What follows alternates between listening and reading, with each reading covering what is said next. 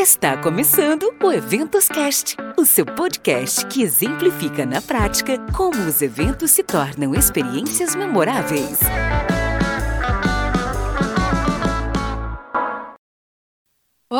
Apaixonados por eventos! Sejam muito bem-vindos ao Eventoscast, um espaço para conectar, transformar e gerar valor através dos eventos. Eu sou Marcele Souza, publicitária especializada em eventos, sou founder da MS Eventos, uma consultoria de eventos presenciais e online.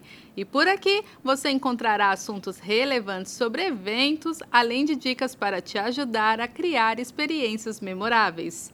E o nosso assunto de hoje será o papel do gestor liderando equipes diversas. E para essa conversa eu convidei a Luciana Dantas, ela que é coordenadora de eventos e patrocínios da UG Brasil produtora cultural de formação com pós-graduação em marketing, comunicação, psicologia positiva e desenvolvimento humano.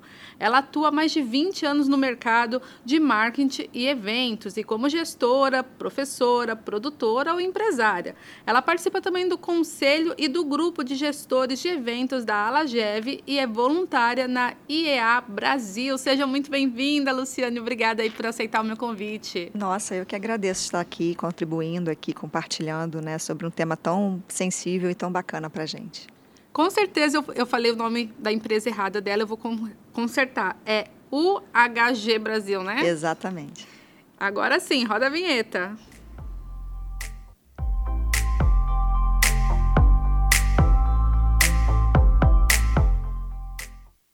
E Lu, como é para você atuar numa equipe diversa e como exercer uma liderança inclusiva?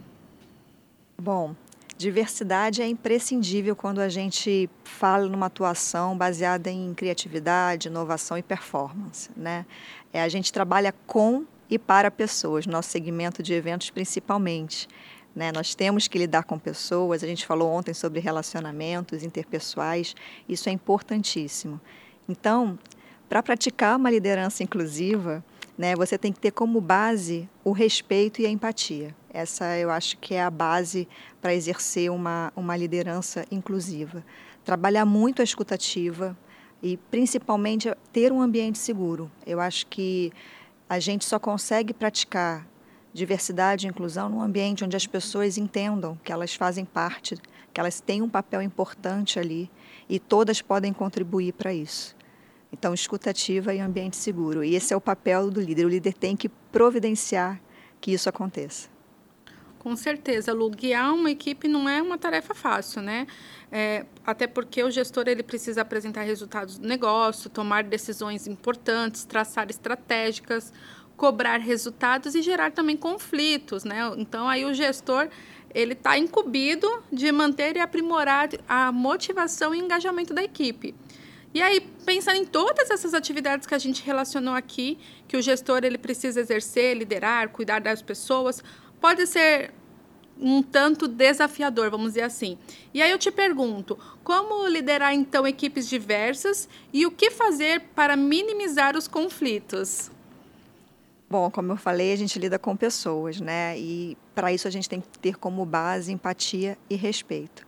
O papel do líder, e eu acredito que quanto mais alto você atinge um, um nível de hierarquia né, dentro de uma organização, o líder passa a ser muito mais um gestor de pessoas, o papel dele é muito mais cuidar de pessoas do que a, a, parte técnica né, da função ali do seu trabalho. Então, o líder que não entendeu que a função dele é cuidar de pessoas, ele não entendeu nada.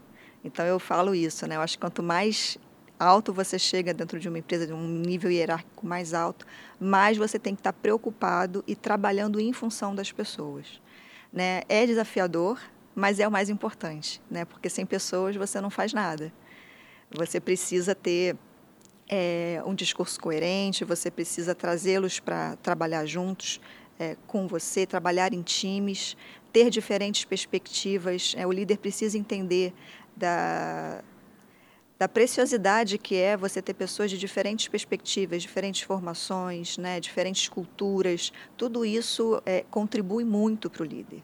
Conflitos vão sempre existir, mas como a gente falou, se você tiver uma cultura baseada no respeito, onde cada um tem seu papel, isso por si só já se já diminui, né? Conflitos vão existir em qualquer cenário, em qualquer setor, e o papel do líder é justamente fazer esse balanço e trazer as pessoas para uma construção juntos, né? Então acho que isso faz com que os conflitos reduzam.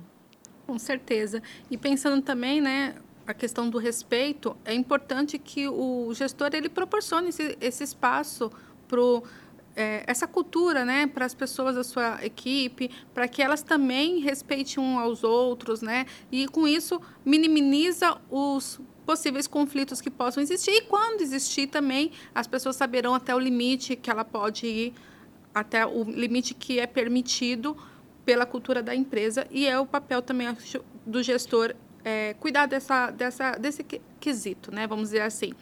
E aí, pensando agora nesse novo cenário que a gente está vivendo, né? Pós-pandêmico, muitas empresas já decidiram que vão trabalhar online ou vão trabalhar no modelo híbrido. E aí eu te pergunto, como que é, então, liderar essas equipes diversas remotamente? Você acredita que é possível fazer um ambiente que seja acolhedor, inclusive mesmo que à distância, até porque muitas equipes às vezes não se cru, não estão se cruzando no escritório, né? Então, como é para você essa relação?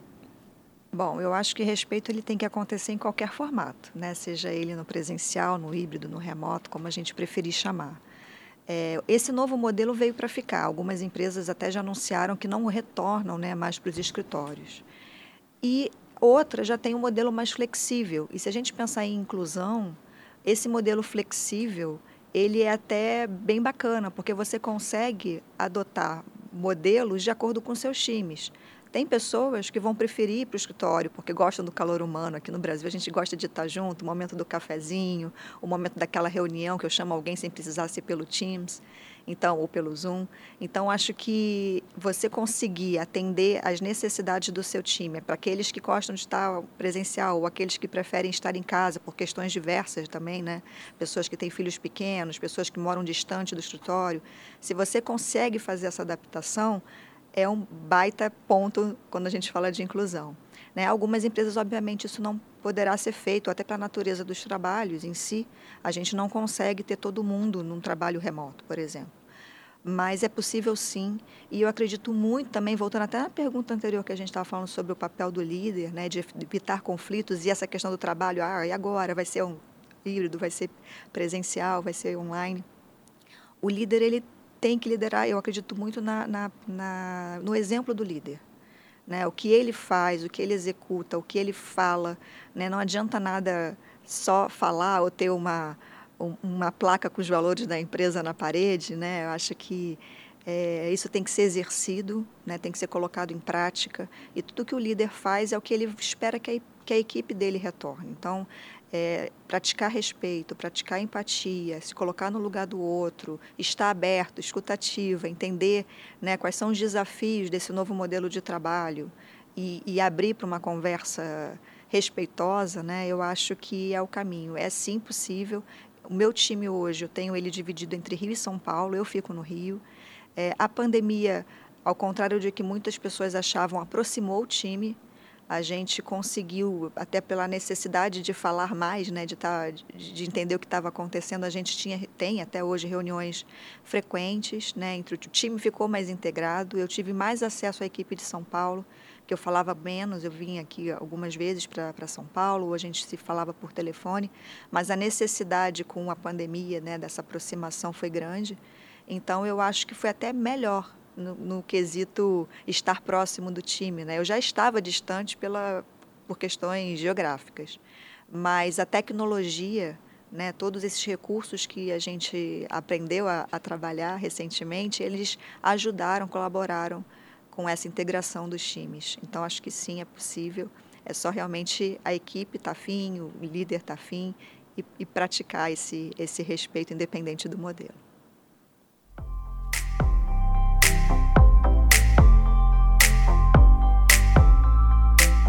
certeza, Lu. Acho que um ponto bem importante que você disse é que o, o gestor de eventos, o líder, ele precisa entender que ele precisa ser exemplo. Não adianta ele virar para a equipe e falar, faço o que eu digo, mas não faço o que eu faço. Então, assim, liderar com exemplo, sendo um exemplo positivo para a sua equipe, tudo vai fluir melhor, né? Não adianta só ter uma placa lá na empresa, ter as políticas da empresa e não seguir o que a pessoa está passando para outra, né? Se ela também não acreditar, então o líder precisa também ter essa, é, esse papel importante de entender que ele também é ele precisa se colocar como exemplo e as ações falam muito mais do que as palavras, né? Não adianta só dizer o que você faz no dia a dia demonstra essa liderança que a equipe precisa para poder ser o norte, o direcionamento. Bom, Lu, estamos chegando aí nos momentos finais do nosso episódio. Eu quero agradecer mais uma vez a sua participação, mas eu quero que antes você deixe aqui suas considerações finais para os nossos ouvintes, para, os nossos, para as pessoas que estão também nos assistindo, que vai estar disponível tanto em vídeo como em áudio para vocês que estão nos acompanhando. Mas eu queria que você deixasse suas considerações finais e também dissesse como que as pessoas te encontram nas redes sociais. Ah, com certeza. Bom, podem me procurar no LinkedIn, né? Eu estou lá, Luciana Dantas. É... Bom, eu queria encerrar falando um pouco do nosso papel, não só como líder, mas como gestores de eventos, né? eventos corporativos, que é aqui é onde eu atuo. A gente está falando de diversidade e inclusão. Né? E hum, é um tema que está muito em voga, porque é necessário, a gente precisa falar disso, não tem a menor dúvida sobre isso. Mas uma preocupação que a gente, como gestor de eventos, tem que ter é que os eventos que a gente organiza, ele tem que refletir, ele tem que ser espelho do que a gente tem na empresa. É, e assim, a gente vê muito essas demandas, né? Não, temos que ter um casting é, diverso, né, com pessoas diversas. Mas isso é o que acontece dentro das empresas. A empresa que está promovendo aquele evento, ele tem aquele pool, aquela gama de diversidade na sua organização. Então, acho que é um alerta para a gente não ficar. Porque eventos são imprescindíveis, é uma importante ferramenta de marketing, é importante para o negócio é, onde eu atuo, um dos valores é relacionamentos. Então, a gente tem eventos como uma importante ferramenta de marketing de verdade, a gente pratica relacionamento. Mas o evento ele tem que ser o espelho da empresa.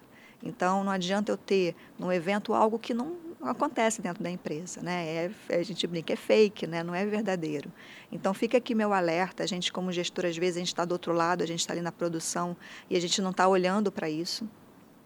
E eu chamo a todos os colegas né, para que a gente tenha esse olhar e que a gente provoque isso dentro das organizações. Né, e que fale, olha, eu vou ter um casting é, de pessoas com algum tipo de deficiência. Como é que é essa inclusão dentro da sua organização? A gente tem essas pessoas lá dentro? Né, porque a gente precisa ter. Né, o evento ele é um, um, um, momento ali de um ponto de contato, uma experiência daquele consumidor, cliente, fornecedor, de acordo com o seu público, da sua marca. Então ele tem que experimentar exatamente o que a sua marca é. Então eu queria deixar esse, essa reflexão né, para os meus colegas, para a gente ser um, um aliado na causa da diversidade e inclusão. Com certeza, Lu. E posso dizer que até um assunto um pouco polêmico, né? Que talvez a Lu volte aqui para falar um pouco mais sobre isso, porque realmente é, não adianta querer fazer um evento se isso a gente até trouxe numa discussão em outros podcasts, não adianta fazer um evento e não ter essa cultura implementada dentro da empresa, porque é como você disse, é um espelho. Então, é um assunto polêmico, pode, a gente pode voltar aqui com, com outros episódios para falar mais sobre isso, mas eu quero agradecer mais uma vez a sua participação e quero agradecer também a você que está nos acompanhando. Não esquece de nos seguir na sua plataforma preferida. Você pode acessar o nosso link, linktree barra eventoscast. Por lá você vai encontrar o link da nossa comunidade, profissionais que estão buscando por essa transformação. Você tem acesso às nossas redes sociais e também você fica por dentro de tudo que está rolando aqui no Eventoscast, combinado? Então, eu te aguardo. Até o próximo episódio e tchau, tchau!